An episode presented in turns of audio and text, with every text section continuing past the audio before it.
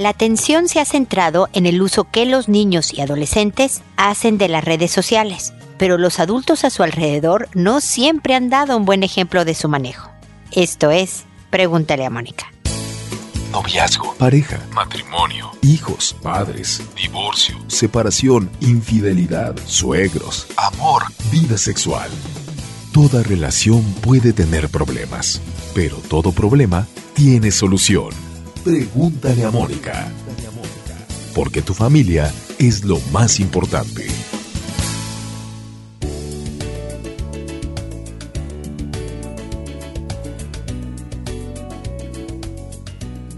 Bienvenidos amigos una vez más a Pregúntale a Mónica. Soy Mónica Bulnes de Lara, como siempre, ya lo saben, feliz de encontrarme en este espacio en donde compartimos ideas, eh, estrategias, eh, planes para poder hacernos de una vida feliz. Ustedes saben que me encuentran en todas las plataformas bueno, no en todas, todas, pero en muchas.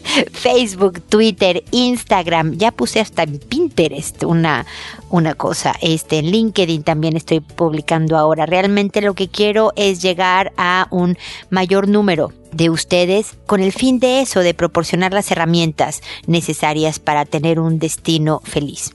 Eh, y parte de eso, y mira que yo estoy diciendo precisamente que estoy en redes sociales, es hablar el día de hoy del uso que los adultos hacemos de las redes sociales. Los papás llegan y me preguntan preocupados, oye, ¿cómo le hago con el hijo adolescente que no suelte el celular? Oye, fíjate que mi hija, eh, no sé, publicó una foto que no me encantó tanto en Facebook. Oye, y verdaderamente somos muy malos para ver qué hacemos nosotros con las redes sociales. Una de las cosas que más situaciones problemáticas han causado últimamente es el grupo de WhatsApp de papás. En un salón de clases, en un grupo, en una generación, se hace eh, un grupo de WhatsApp de los papás correspondientes y traen un comunicadero de cosas que verdaderamente han hecho una vida un poco más complicada a sus hijos, porque em, un niño no puede hacerse más cargo de sus propias faltas porque son eh, comentadas o notadas inmediatamente por sus papás. Por ejemplo, si, no sé, él se le olvida anotar una tarea, pues eh, la mamá, incluso antes de ir a recoger al niño a la escuela, ya supo la tarea que había que entregar al día siguiente y inmediatamente presiona, cuestiona, interroga, eh, eh, pregunta, etcétera, a su vástago, a su pequeño, si trae los elementos de la tarea y demás. Verdaderamente es bueno ser unos papás preocupados, cercanos, enterados de la vida de un hijo, pero no al nivel del acoso. Para un hijo es toda una experiencia de aprendizaje, un momento de enseñanza. Por ejemplo, el llegar a su casa, descubrir que no trae el material necesario para la tarea y ver la manera, ingeniarse la forma en que va a salir del atolladero, porque si no se va a meter en problemas en casa y en la escuela. Pero si para cuando la mamá busca al hijo inmediatamente le pregunta, oye, ¿traes lo del trabajo de historia? Y da tiempo de que el niño se baje del coche, del transporte, se regresen de lo que sea y, vaya por el material, le impedimos al hijo eh, vivir las consecuencias de una distracción. ¿Para qué me voy a esforzar en recordar si mi mamá, mi papá, por celular, por lo que sea, me van a estar recordando mis deberes? ¿Me explico? O si en el salón de clases Juanita molestó a Miguelito y se hace una polémica entre los papás en este grupo de WhatsApp en donde seguramente se sacará de contexto parte de la problemática en donde se harán comentarios injustos para cualquiera de las partes o para ambas partes y algo que a lo mejor pudo ser pequeño o pasajero se vuelve gigantesco o algo que tal vez los niños hubieran podido encontrar la manera de manejar por sí mismos, ya involucramos a papás y la cosa se vuelve un poco más complicada. Revisemos, ¿no? ¿Qué estamos haciendo nosotros con el Facebook? ¿Qué hacemos en nuestras relaciones de pareja? Por ejemplo, con mi manejo de quienes conozco o el diálogo que yo tengo en Facebook, en Twitter, en redes sociales en general, cómo me manejo como mamá, como papá, eh, en, en estos temas también en redes sociales. Antes de señalar a los niños, verdaderamente veamos cuál es el papel que yo estoy jugando en todo este nuevo mundo digital y si tengo que refinar las cosas de tal manera que verdaderamente dé un ejemplo, no solo en teoría, sino también en práctica, de la buena educación, de los buenos modos, de el buen manejo de toda esta tecnología.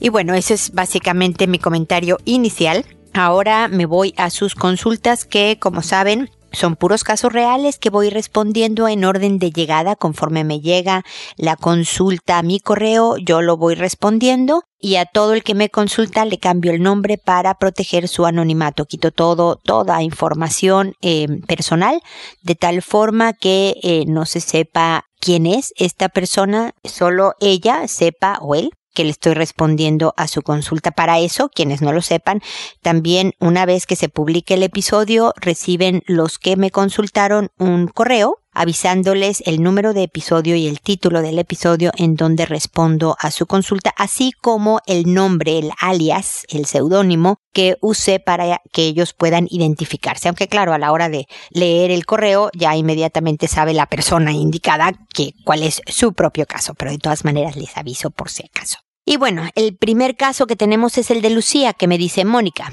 gusto de saludarte. Tengo una pregunta sobre mi hijo de siete años que desde hace un tiempo, todos los domingos, empieza a ponerse triste, empieza a llorar, aludiendo que al día siguiente tendrá que separarse de nosotros, mamá y papá, para ir al colegio, situación que me parte el corazón, pero que a la vez huelo a manipulación, pues meses antes la excusa era que no quería ir al colegio porque un profesor no lo trataba bien, situación que se conversó directamente con el docente. Entonces ya no sé qué hacer. Ayúdame, por favor. A ver, eh, Lucía, gracias por tu correo, especialmente porque esto le pasa a muchísimos papás y el que tú me escribas me permite responderle a todo el que esté pasando por una situación similar, porque mira, deja tú que sea manipuleo, que lo es, una intención de manipulación. La verdad es que qué feo es ir a la escuela, ¿o no? La verdad es que levantarse en las mañanas pudiéndome quedar hasta despertarme tarde, quedarme todo el tiempo en la casa pasándola tranquilo y bien, viendo caricaturas, eh, en vez de las responsabilidades de tener que soportar a profesores y trabajos y ponerse a trabajar y seguir reglas. O sea, independientemente de que es una intención de lograr lo que tu hijo busca, eh, tiene un punto. Es un, una, eh, em, un panorama, una escenografía, un, una situación que tiene sus puntos desagradables. Fuera del recreo y a lo mejor, no sé, cuando toque dibujar, eh, la, la escuela puede no ser divertida. Así que eh, la sensación de tristeza es real, no es manipulación. Yo, la verdad, mamá, papá, no quiero ir. Ahora, obviamente que va a usar cuanta cara de eh, cosa hermosa, triste, pueda, para romperle el corazón a la mamá, que veo que surte efecto, ¿no? Cuanta argumento sea de peso para lograr mi objetivo. La, del profesor no sirvió porque mis papás fueron a hablar con mi profesor y pues chin, ahora se porta amable conmigo, entonces tengo que usar otro mecanismo, ¿me explico? Tu hijo se va a enfrentar a muchas situaciones desagradables, muchas en su vida. Esto es parte de la vida. E independientemente de que tú logres que vaya a la escuela, una de las cosas es que debemos de aprovechar las oportunidades para dar una enseñanza mayor. Lo primero que siempre ayuda con los hijos, y lo digo constantemente en mis programas, es la empatía decirle ya lo sé, a veces tenemos que hacer cosas que no nos gustan mucho. A mí no creas, hijo, todos los domingos digo, ya mañana es lunes, tengo que ir a la oficina, pudiéndome quedar yo también aquí en la cama o en casa o haciendo planes divertidos para toda la familia, pero pues hay una razón por la que voy a trabajar y es importante para la familia, para el sustento, para comprar, ¿no? El supermercado, ¿no? Lo tuyo es porque un día tú vas a ser un adulto y vas a necesitar trabajar y parte de estos estudios es irte preparando poco a poco para cuando tú ya seas grande. Entonces hay ratos en que tenemos que hacer cosas que nos cuestan trabajo. A pesar de que no nos gusten hacerlo, tenemos que hacerlos. Así que ánimo, hijo. La verdad es que hay cosas divertidas. A ver, dime tres cosas que te gusten de la escuela. Y te va a decir, pues mis amigos, ¿no? O el recreo. O no sé, cuando compro algún dulce en la tiendita. Ah, bueno, no, pues esas tres cosas. Bueno, pues que concéntrate en las que sí te gusten y trata de ir con la mejor actitud posible a las que no te gusten. Hay que echarle ganas, porque además tiene siete años, mi querida Lucía, le falta un buen rato antes de que deje de estudiar. Eh, y después va a pensar que la escuela es maravillosa a comparación de las responsabilidades de la vida adulta, pero esa no se la digas todavía para no asustar al pobre niño. Entonces es un poco de empatía y un poco decir, lo entiendo, pero ni modo y no permitirle por mucho tiempo que se queje, no comprarle tanto el drama, ¿me explico?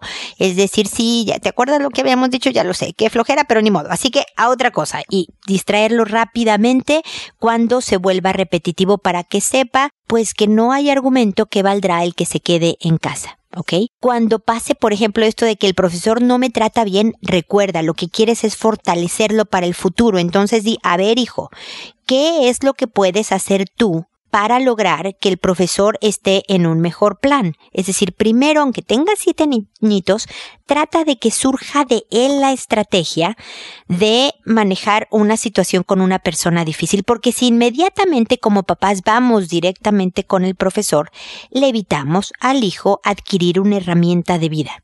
Así que no hagamos como primera opción inmediatamente por el hijo, sino tratar de, a ver, tú hazte cargo. Esta es la vida, ¿qué se hace? y hay veces que va a ser, y no es el único profesor a lo mejor complicado que tenga, varios años en su vida académica va a tener profesores complicados y por lo tanto es importante decirle en un momento dado, mira hijo, tú sabes que hay años con profesores buenos y años con profesores malos.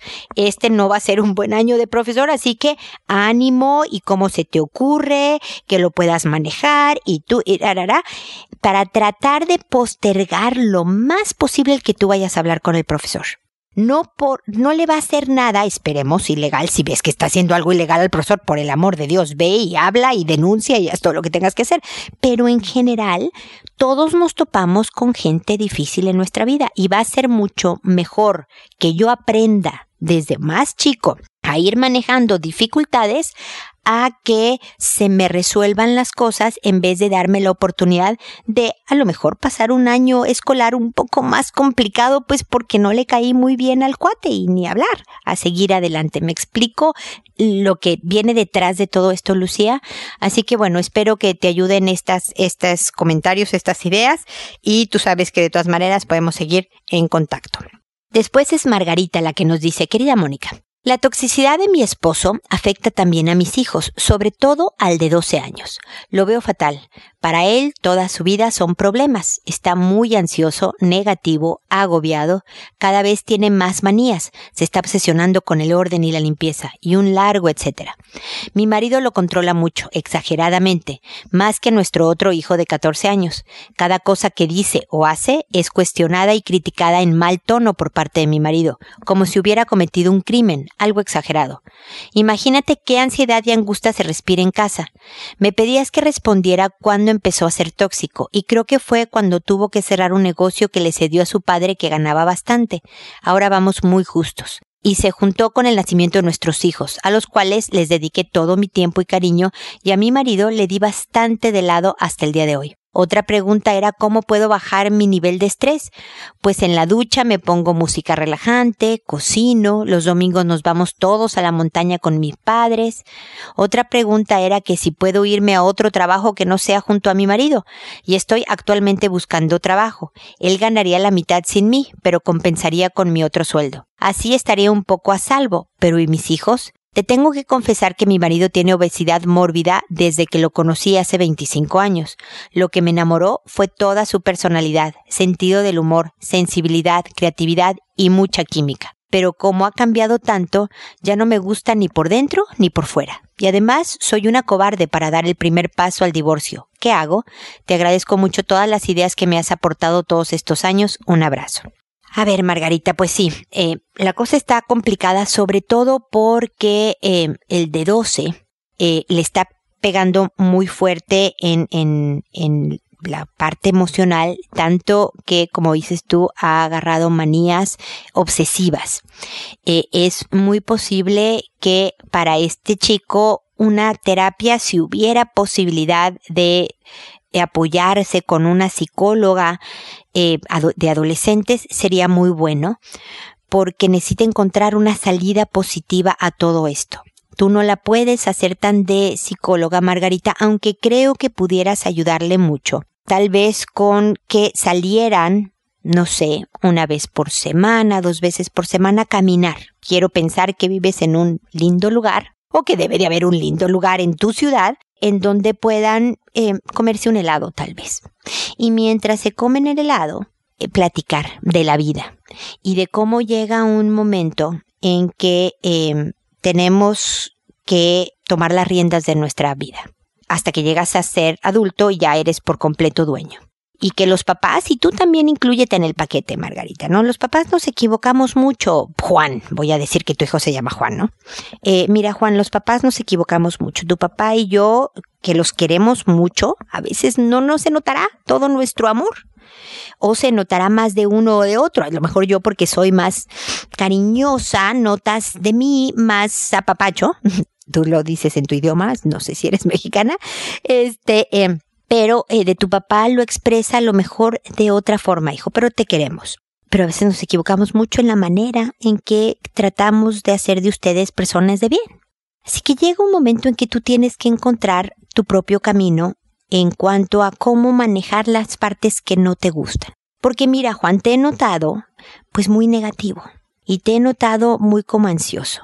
Cuando yo el otro día, y tú le puedes decir, me preguntaron a ver cómo me relajo yo. Bueno, pues sabes qué, las duchas largas, ¿no? Me meto a la regadera y me quedo un ratito más extra, ¿no? Sin desperdiciar mucha agua, la parte ecológica, ¿no?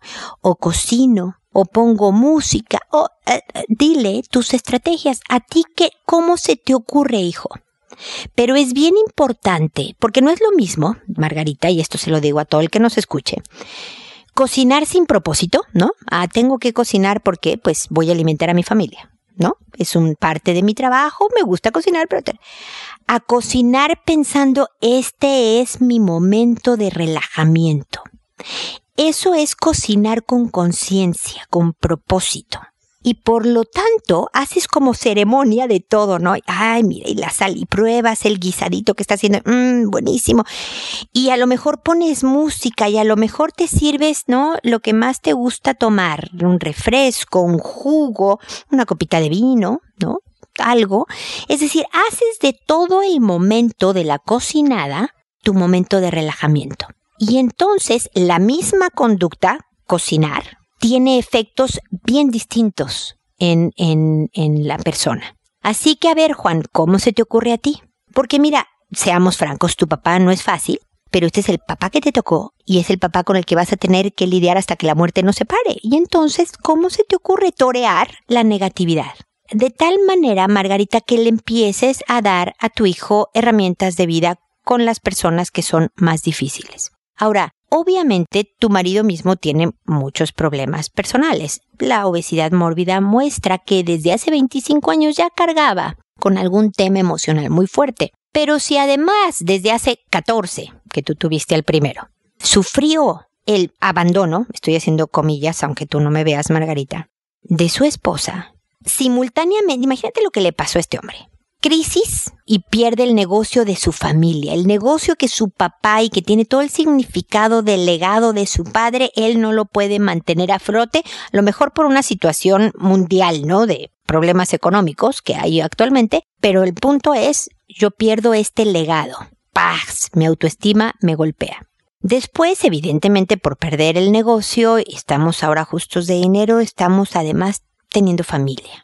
Entonces la angustia y preocupación financiera por proveer a los que yo más quiero se tambalea. Paz, otro golpe. Pero al mismo tiempo mi compañera de vida, con la que tenía toda esta química y este buen humor y todo esto, me abandona, entre comillas, por mis hijos.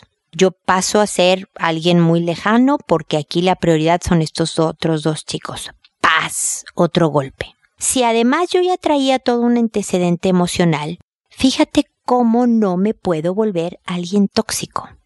Y además me pongo de pésimo humor por toda esta tormenta perfecta que se reunió de cosas negativas en mi vida. Y soy increíblemente criticado, constantemente criticado por este mal humor. Entonces vuelve un círculo vicioso, Margarita. No puede encontrar cómo ponerse de buenas si sigue abandonado, si sigue con los dineros justos, si sigue y sigue y sigue la misma situación desde hace 14 años. Yo sé que es muy difícil sentirte con ganas de acercarte a alguien que por tanto tiempo te ha resultado dañino y desagradable, criticón, y mala onda. Yo sé, porque hemos estado en contacto varias veces, que has tratado de darle la vuelta, pero la verdad, Margarita, es que no sé con qué tanta constancia y persistencia, es decir, haciendo exactamente lo mismo cada vez.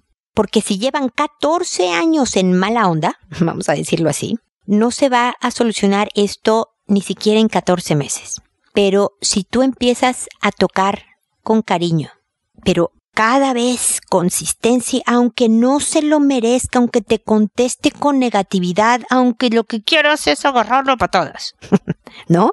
Pero si tú, ama, contrarrestas toda esta toxicidad con paciencia, amabilidad. Estoy a punto de gritar, me salgo de la habitación o me salgo de la casa y me doy la vuelta a la manzana, ¿recuerdas?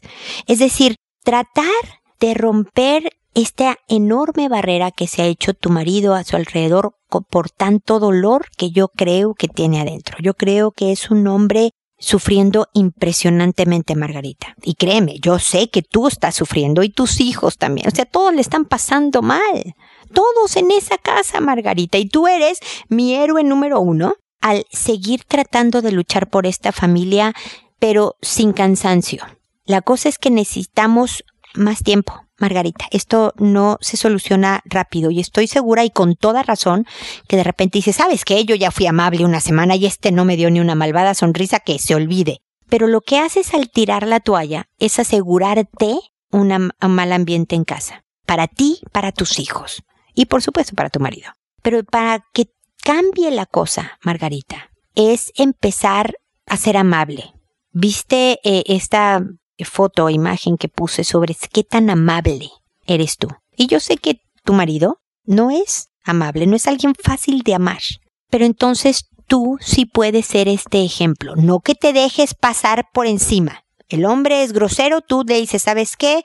Sé que estás enojado, eh, no voy a permitir que me hables así, me voy a salir pero aquí te traje un vasito de agua, ¿no? Y cuando quieras hablar en buen plan, aquí estoy para que conversemos, o para que veamos una película en la tele, o para que cocinemos juntos, o para que yo te acompañe a, ¿no? Pero cuando me hablas así es grosero y yo no puedo permitir que tú seas grosero conmigo y te vas. Es decir, no le permites faltas al respeto o indignidades jamás, Margarita. Pero incluso tu forma de darle alto al asunto es llena de amabilidad, pero de firmeza, cariñosa firmeza, ¿te acuerdas tú que me has oído tanto, Margarita?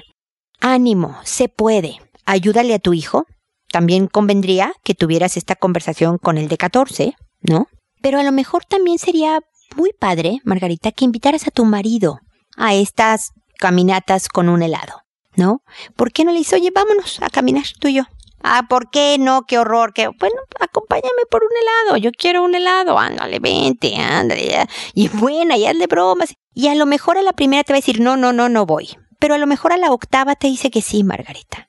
Y empieza hablando del clima, no empieces inmediatamente con la crítica porque se va a poner a la defensiva, pero empieza a hablar de la situación mundial, del clima, del paisaje, de lo que tú quieras. Y poco a poco ve dando un preparando el terreno para una buena conversación.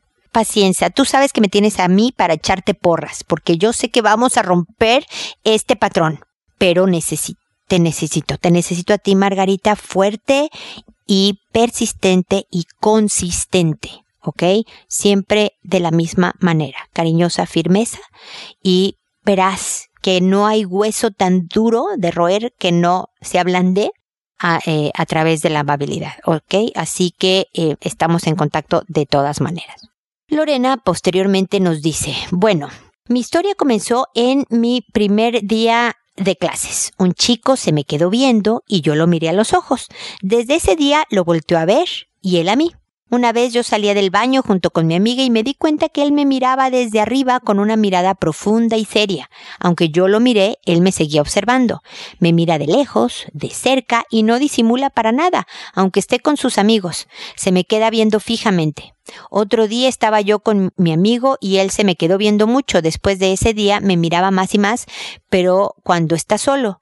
Y si ve que yo voy con mi amiga, huye de mí. Pero al otro día me mira y nos quedamos viendo y ni siquiera me sonríe. ¿Por qué no hace nada para acercarse? Pues mira, eh, Lorena, no sé exactamente por qué no se anima a hacer el primer movimiento. Eh, puede ser por timidez, Puede ser porque tal vez no le gustas, nada más le resultas interesante para mirar. Tal vez es porque está esperando el momento adecuado y es un hombre que espera se tarda mucho en encontrar el momento adecuado, más bien, ¿no? Pero no quiere decir, mi querida Lorena, que tú no puedas, de una manera muy digna, de una manera muy femenina, acercarte tú y saludarlo y decir hola. Y he notado que a veces tú y yo nos estamos viendo y quería conocerte. Y ya, tú haces el primer movimiento. Eso te sigue siendo una dama, que para mí es fundamental en esto de las relaciones de pareja, ¿no? Te sigues comportando como una persona perfectamente íntegra pero le abres la puerta para mostrar interés. Tú no le estás diciendo, me interesas tú, me gustas, eh, eh, quiero ser tu novia. No le estás diciendo nada de eso, nada más es ahora creí que podíamos conocernos, ¿no? Mira que nos conocemos desde el primer día de clases, hablemos y a ver qué pasa. A lo mejor en el camino descubres que, eh, qué tipo de interés tenía el chico en ti, ¿no? El de amistad, y a lo mejor descubres que nada más quería ser tu amigo. O no, si le gustabas. O que a pesar de que él te mira mucho y que tú le gustas y todo, no es tu tipo porque, no sé, no son compatibles en algo. Eso ya será tu decisión pero no te esperes necesariamente a que él se acerque. Te puedes acercar tú sin verte como alguien eh, que está urgida por conocer a un hombre. ¿Me explico? Sino como una persona segura que te acercas y dices, a ver, mucho gusto, soy Lorena, que hablemos, ¿no? Y a ver qué pasa. Me cuentas si quieres. Espero que sigamos en contacto, mi querida Lore. Mucha suerte. Alicia me dice, buenos días, soy maestra de primaria desde hace cinco años, soy muy comprometida con mi trabajo y me encanta. Lo único pesado es tratar con los papás de los niños agresivos, conflictivos, etc. Normalmente cuando un niño es violento, los papás también lo son. Cuando un niño no tiene respeto a la autoridad, los papás tampoco. Cuando los niños son groseros, también los papás. Necesito ayuda para saber cómo tratarlos cuando platico con ellos sobre los problemas que tiene su hijo. Si soy directa, los papás se ponen a la defensiva y ya no escuchan. Si soy sutil, de plano no me entienden y no ponen cartas en el asunto. ¿Cómo puedo hacer efectiva esta plática con los padres de familia? Mira qué razón tienes, Alicia. Agradezco mucho tu correo porque como papás todos te estamos escuchando en este momento y fíjate cómo es bien importante saber el papel que como papás tenemos en la vida de un niño, ¿no? Nuestro ejemplo del respeto a la autoridad, del respeto a los demás, del ser groseros o agresivos o no, también va a ser influencia en cómo mi, mi hijo se maneje en el mundo. Entonces, bueno, primer punto, eso, el de escucharte es fundamental. Y después, a ver, ahí te van algunas estrategias, ojalá y te funcionen. Lo primero es siempre regrésale, sé empática. ¿No? Por más que tú sepas que estos papás son agresivos, que son groseros y que precisamente es por esta influencia que el niño esté haciendo cosas, tú dile que porque sabes la preocupación que ellos tienen en su hijo, porque sabes que eh, ellos quieren lo mejor para él, tú te estás, estás convocando su ayuda. ¿No? Más que decirle, mira, tu hijo es muy agresivo, por favor hagan algo al respecto eh, que es muy directo y si ponen a la, a, la defensiva, tú decirle, a ver, mira, yo he tratado algunas estrategias que no me han funcionado con Juanito. ¿no? He hablado con él y, y, y, no me ha funcionado. ¿Cómo se les puede ocurrir a ustedes desde casa ayudarme a que seamos ustedes y yo cómplices en esto de ayudarle a Juan a llevarse mejor con sus compañeros, porque pues de alguna manera ha sido eh, eh, eh, molestado o señalado o criticado por su forma agresiva de ser. He estado hablando con los otros niños, porque también los papás son muy dados a, es que mi hijito no tiene la culpa, Juanito es un santo, son los otros niños los que hacen que Juanito se porte de esta manera. Entonces tú le puedes decir, yo estoy también trabajando al mismo tiempo con otros hijos, otros niños y otros papás. Ustedes no son los únicos que estoy viendo en, en este camino, pero ¿cómo se me les ocurre a ustedes? Es decir, Alicia, lo primero es ser bien empáticos con los papás acerca de su preocupación por que su hijo salga adelante. Empieza hablando de todo lo positivo que tiene Juanito. ¿No? Y cómo ayuda eh, en eh, sus ciertas características de su personalidad a que haga muy bien ciertas cosas. Es decir, habla de lo que sí tiene el niño. Y luego cuando hables de lo negativo, convoca la ayuda. Seamos cómplices. A ver, yo desde la escuela se me ocurría esto. ¿Qué opinan ustedes y desde la casa? ¿Qué se les ocurre a ustedes? Regrésales que ellos sean los que surjan con la idea, la estrategia, porque así provocas más compromiso. ¿Cómo se les ocurre? ¿Qué podemos hacer ustedes y yo acá en, en equipo para? Eh, ¿Les parece que si yo les comunico por mail algo para que lo refuercen en casa? O sea, si a ellos no se les ocurre, tú suelta algunas ideas, pero si a ellos se les ocurre eh, algunas, trátenlas. Me parece muy bien. Usemos su estrategia, don Juan, el papá del Juanito.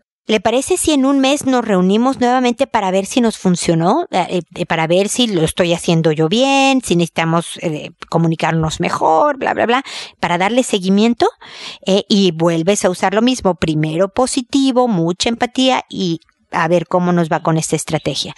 De tal manera que verdaderamente los, los, se suban los dos, te iba a decir los subas a tu barco, pero en realidad es que los dos tú, Alicia y los papás de Juanito se suban al mismo barco hacia lograr lo mejor del Juanito este, ¿no? No, no solo el que se haga lo que yo digo o que no se haga lo que no quiero hacer como muchos papás, sino verdaderamente que no es ni ustedes ni yo los que tenemos la razón, es que hacemos los tres en equipo en este barco para mejorar a Juanito. A ver si te ayuda esta estrategia. Si no, no dudes en volverme a escribir Alicia y eh, te ofrezco nuevas ideas, nuevas eh, enfoques para manejar papás que son un poco hueso duro de roer, ¿ok? Así que seguimos en contacto. Después está Fabiola que me dice, mi hijo tiene una actitud como adolescente y tiene seis años casi los siete, pero tiene esta actitud hace más de un año. Es desafiante, contestador, hay cosas que me preocupan, se orina aún, a veces habla mal. Bueno, es frecuente, no es tan raro, mi querida Fabiola, que un niño de 6, 7 años todavía de repente moje, sobre todo en la noche, en la cama. Una de las cosas que te voy a pedir también es ver cuál es tu reacción, tu respuesta ante estos desafíos, ante estas contestaciones. Eh, si es un niño particularmente rebelde, dale opciones. En vez de decirle, lávate los dientes, ve ahora y lávate los dientes, ¿no? Como mamá, porque te lo digo yo. Dile, oye Juanito, se ve que este es mi nombre del niño el día de hoy. Vamos a decir que tu hijo también se llama Juan o Fabiola. Y tú le dices, oye Juanito, ¿te quieres lavar los dientes antes de la caricatura o después de la caricatura? Es decir, no le estás poniendo en duda que se va a lavar los dientes. Lo que él va a decidir, le estás concediendo poder de decisión, es en el momento en que va a, lavarse los dientes.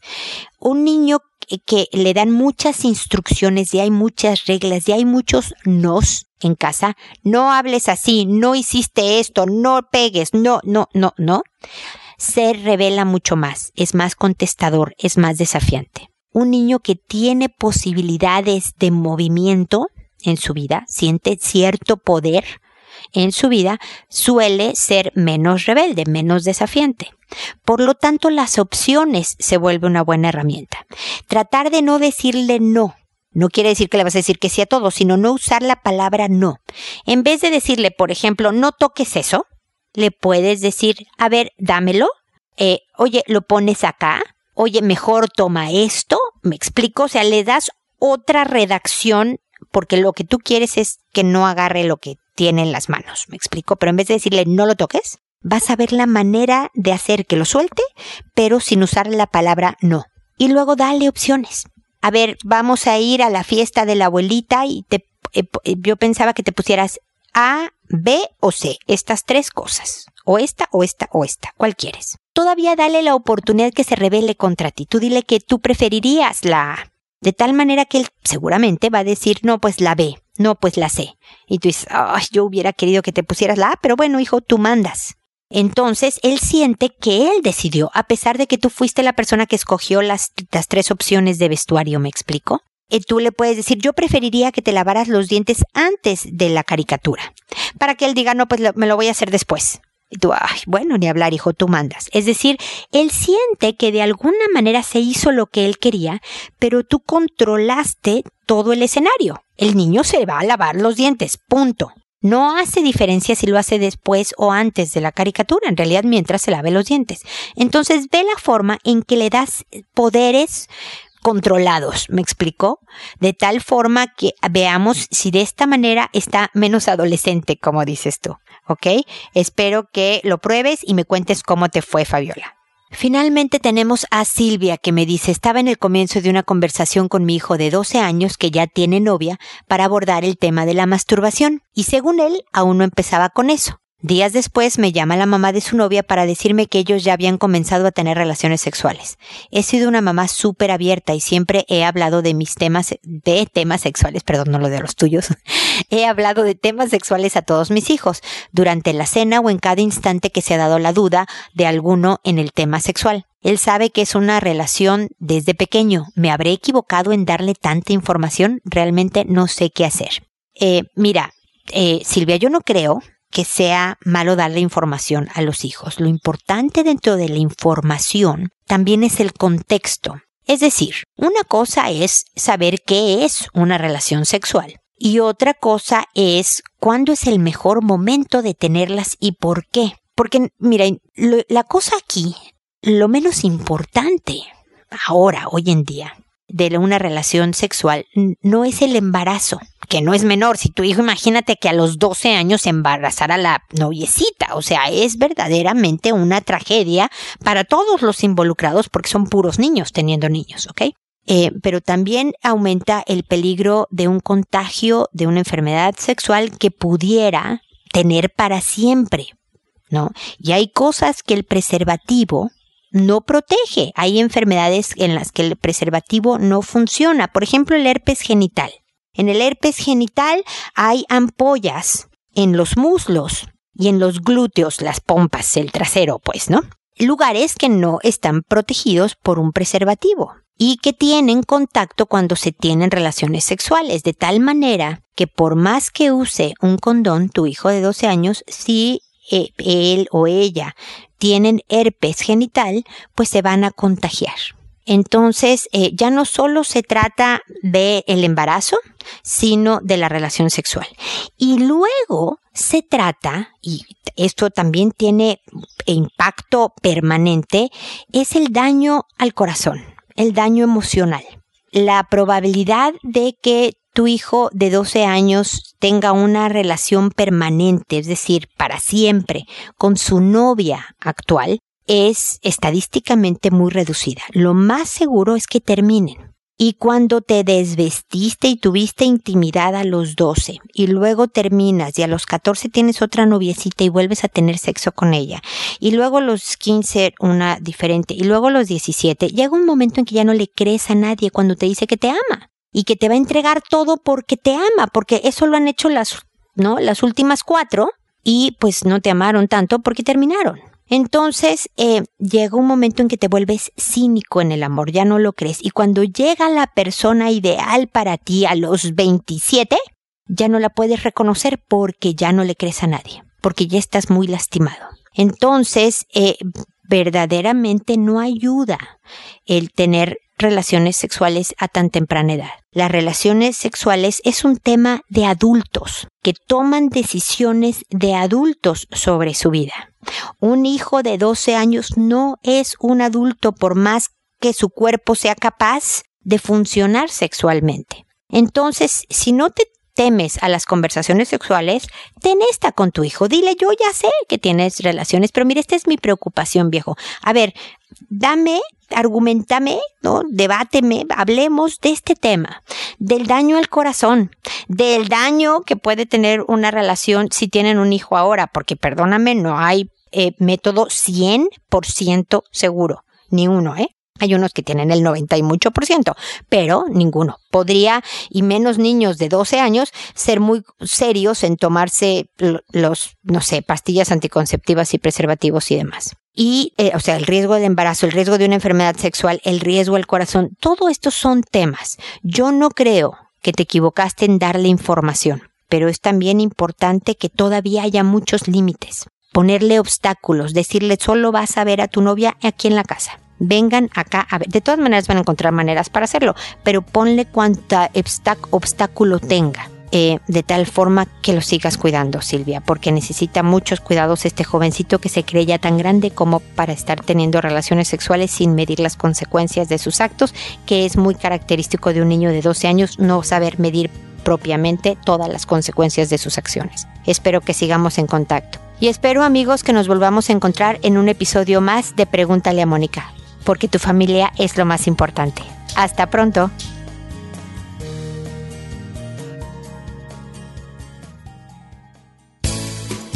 ¿Problemas en tus relaciones? No te preocupes, manda tu caso, juntos encontraremos la solución. www.preguntaleamónica.com Recuerda que tu familia es lo más importante.